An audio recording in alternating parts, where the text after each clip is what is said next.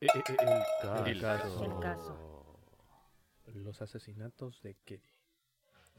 El caso del día de hoy hablaremos de los asesinatos de Keddy, o también conocido como el asesinato de la cabaña, o de la cabaña 28.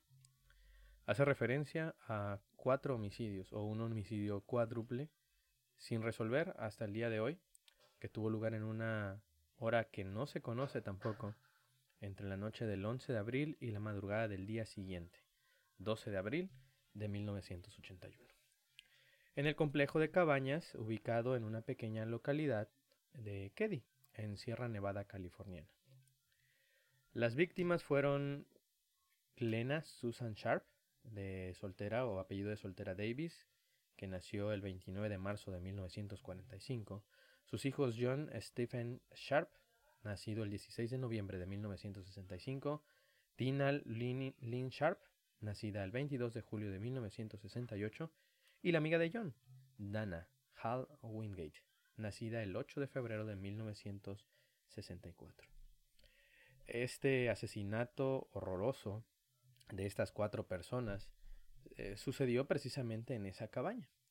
Cuando las autoridades llegaron a la cabaña donde estaban los cadáveres, eh, se encontraron con el de Glenna, su hijo John y la amiga de este, Dana. Eh, el de Tina no estaba ahí y hasta ese momento se desconoció el paradero y el destino de, de este. Más adelante vamos a hablar un poco sobre él. A lo largo de los años se encontraron muchas pistas. Eh, si hacemos un poco de referencia a la manera en la que se trató el caso, no fue de la mejor. Eh, simplemente la policía dejó ir muchas pistas que parecían evi evidentes o obvias para encontrar al asesino o los asesinos, no lo sabemos. Y se dejaron pasar muchas de estas. Así se llegó a cerrar el caso una y otra vez y reabrir, obviamente, para llegar hasta lo del día de hoy sin haberse encontrado al culpable. Y como dato interesante, en el 2004 la cabaña en la que tuvieron lugar estos asesinatos fue demolida, así que cualquier pista que hubiera quedado todavía ahí ha desaparecido. Eh, pongamos un poco el contexto, el contexto de estos asesinatos. Bueno, esta mujer, Sue o Susan, eh, que es mejor conocida como Sue, llegó hasta este lugar al norte de California porque era maltratada por su esposo, eh, Sharp, o de apellido Sharp. Entonces, eh, James Sharp se llevó consigo a sus cinco hijos del matrimonio, todos hasta California, hasta el norte de California. Ahí también había un poco de razones por las que estar ahí, debido a que ella tenía familia y tenía conocidos. Así que, a pesar de que llegaba a iniciar una nueva vida, esta no iba a ser tan difícil, por decirlo de cierta manera, aunque de inicio sí lo fue. Cuando llegó a esta zona, no llegó a vivir en esas cabañas, o a la cabaña 28. Ella llegó a vivir en un remolque. Imagínense cinco hijos, John de 15, Sheila de 14, Tina de 12, Rick de 10 y Greg de 5, y Sue viviendo en un remolque. No eran las mejores condiciones en las que podían estar. Sin embargo, con el paso del tiempo logró eh, llegar o logró rentar una de estas cabañas en este complejo de Keddy. ¿Qué sucedió la noche de este asesinato? Eh, bueno, previo a esto, eh, como habíamos mencionado, el 11 de abril de 1981, alrededor de la 1.30 pm, Sue tomó su vehículo junto con su hija Sheila para ir a recoger a John y a una amiga de él, Dana. Ella vivía en una ciudad cercana. Dos horas más tarde, alrededor de las tres y media, John y Dana eh, estuvieron dando vueltas por la ciudad, regresaron a esa ciudad a visitar a algunos amigos. Eh, ambos fueron vistos y por varios testigos, así que eh, se les conoce, se les conocía, e incluso una de sus vecinas afirma haberlos recogido frente a una tienda de neumáticos y que les había llevado a la casa de otro amigo. Los dos fueron vistos más tarde asistiendo a una fiesta en el campamento de Oakland, en Queens. Esa misma noche, Sheila, la hija de 14 años, tenía planes para pasar eh, la noche con la familia Seaboot, que vivía en una cabaña uh, cercana, mientras que Glenna se quedó en casa de Rick, en casa con Rick, Greg y el joven amigo de los muchachos, Justin Smart, de 12 años. y que también había llegado hace poco desde Montana con su madre y su padrastro. Sheila salió de la casa poco después de las 8 de la noche, dejando a su madre sola con los niños más pequeños. Tina, que había estado viendo la televisión con los Siebold, regresó a su casa, a la cabaña, alrededor de las nueve y media, poco después de que Sheila llegara.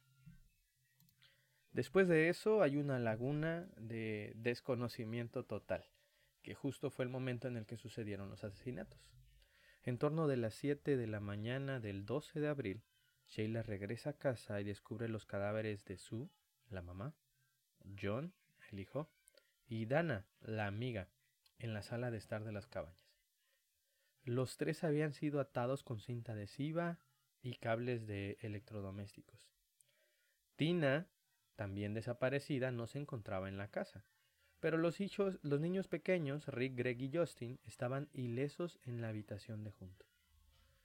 Los informes iniciales indican que los tres niños habían dormido durante el incidente, aunque ahora les voy a contar por qué esto parece bastante desatinado.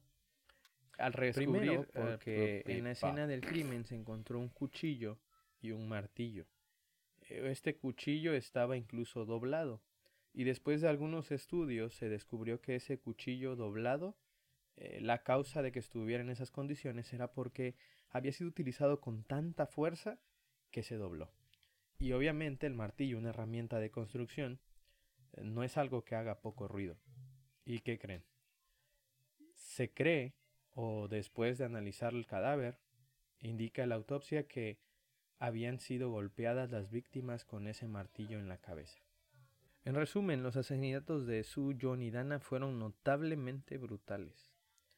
Esto, las evidentes salpicaduras de sangre en el interior de la cabaña y en las paredes indicaban que los asesinatos de Sue, John y Dana habían tenido lugar ahí también, en esa sala de estar.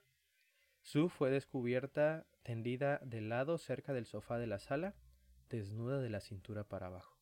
Había sido amordazada con un pañuelo azul y con su ropa interior, que habían sido aseguradas en su cara con cinta adhesiva. Además de sufrir heridas de arma blanca en el pecho, su garganta también había sido cortada, y una huella que coincidía con la culata de una pistola Daisy 880 BB fue encontrada en una de las sienes. Así que, a pesar de que el martillo estaba en la escena, esta arma también había sido utilizada para lastimar a Sue. A John le cortaron la garganta, mientras que Dana sufrió múltiples heridas en la cabeza y fue estrangulada manualmente. En resumen, las tres víctimas sufrieron traumas contundentes de fuerza en la cabeza, causadas por la acción del martillo, y sus autopsias determinaron que cada uno había muerto como resultado de múltiples heridas de cuchillo y martillazos. ¿Y qué pasó con Tina? Bueno, debido a que se creía que había sido secuestrada en la escena de la escena del crimen, su desaparición no se dejó a cargo del el sheriff ni de la policía local. Este fue a cargo del FBI. Pero eh, la agencia en 1981, el 29 de abril, eh, dijo que había retrocedido en la búsqueda, ya que el Departamento de Justicia estaba haciendo un trabajo adecuado, e hizo, entre comillas, innecesaria la presencia del FBI. Se realizó una búsqueda en una cuadrícula del área que abarcó un radio de 8 kilómetros alrededor de la cabaña con perros de la policía, y los resultados fueron negativos. Hasta que tres años y once días después de los homicidios y la desaparición de Tina, en el 22 de abril de 1984, un hombre descubrió restos de un cráneo humano y parte de una mandíbula en Camp 18, muy cerca de Fire Falls, en el condado de Butte. Poco después de anunciar el descubrimiento, el oficial, eh, perdón, la oficina del sheriff del condado de Butte recibió una llamada anónima que identificaba los restos como pertenecientes a Tina. Pero la llamada no fue documentada en el caso, un error más de la policía de aquel entonces. Una grabación de esta llamada fue encontrada en la parte inferior de una caja con evidencias del caso en algún momento después del 2013, por un detective al que se le asignó. Los, restos fueron confirmados por un patólogo forense, como los de Tina Sharp, en junio de 1984. Cerca de los restos, los detectives también encontraron una manta para niños, una chaqueta de nylon azul, un par de vaqueros Levi's, a los que les faltaba la parte posterior, así como el resto de un rollo de cinta americana. ¿Qué hay de la investigación?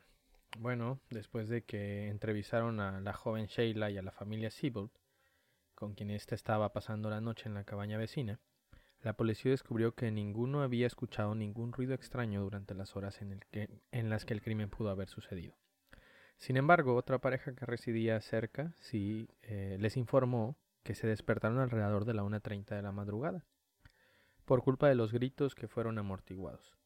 Si bien eh, no pudieron ver de dónde procedían o escuchar claramente de dónde procedían, volvieron a dormirse y ya, al hacer una búsqueda en las cabañas de los Sharp sobre posibles objetos de valor faltantes, Sheila pudo encontrar que faltaba la chaqueta de Tina, sus zapatos y una caja eh, de zapatos que contenía varias herramientas. La cabaña no mostraba indicios de que había sido forzada, aunque los detectives recuperaron una huella digital no identificada en una barandilla en las escaleras que conducían a la puerta trasera de la casa.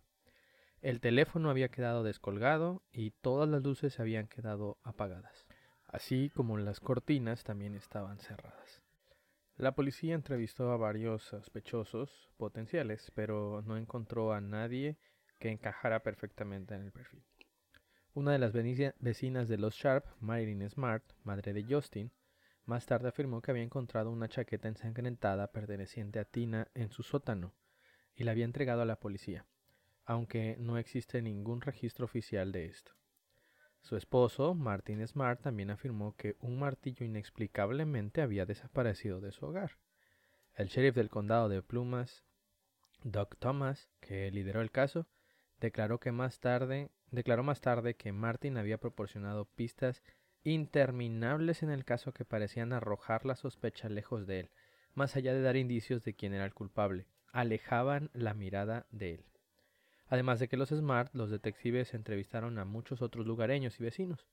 Varios, incluidos miembros de la familia Siebold, recordaron haber visto una camioneta verde desconocida estacionada en la cabaña de los Sharp alrededor de las nueve horas.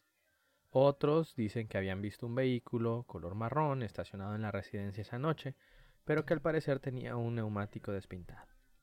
Y de ahí venimos con una entrevista posterior a Justin, que se hizo mientras él estaba hipnotizado en donde ya no declaró que estaba justo en la habitación solo con los niños mientras todos dormían. Más bien dice que eh, afirmó haber escuchado sonidos inusuales provenientes de la sala de estar mientras miraba la televisión en un dormitorio con Ricky Craig. Cuando salió a investigar qué eran esos ruidos, dice Justin que vio a dos hombres con la señora Sharp, uno con bigote y cabello corto, otro afeitado pero con cabello largo ambos con gafas. Según Justin, John y Dana entraron a la casa y comenzaron a discutir con los hombres, lo que resultó en una pelea que se convirtió en violencia. Tina supuestamente entró en la habitación durante el altercado y uno de los hombres la sacó por la puerta trasera de la cabaña. El resultado final. El 24 de marzo de 2016, un martillo que coincidía con la descripción del martillo de Martin, que Martin afirmó haber perdido, fue descubierto en un estanque local. El investigador especial del condado de Plumas, Mike Gamber, lo incluyó como una nueva evidencia. Hablamos del 2016, eh, siendo que la cabaña se, se demolió en el 2004. Después de eso, en el documental del 2008 sobre los asesinatos, Marilyn Smart afirmó que sospechaba de su esposo, Martin, y de su amigo John, eh, o ella creía que estos pudieron haber sido los asesinos de Sue, John, Dana y Tina. Marilyn afirmó que en la noche de los crímenes había dejado a Martin y Bobby D en un bar local alrededor de las once de la noche y regresó a casa para irse a dormir. Alrededor de las dos de la mañana, el 12 de abril, dijo que despertó y encontró a los dos quemando un objeto desconocido en la estufa de leña. Además alegó que Martin odiaba a Johnny Sharp con pasión. Sin embargo, en el documental del 2008, el sheriff Doug Thomas dijo a los cineastas que había entrevistado personalmente a Martin y confirmó que había superado la prueba del polígrafo. Sin embargo, después de unos años y estudios más profesionales sobre los polígrafos, se descubre o se alega que estos no son completamente fidedignos.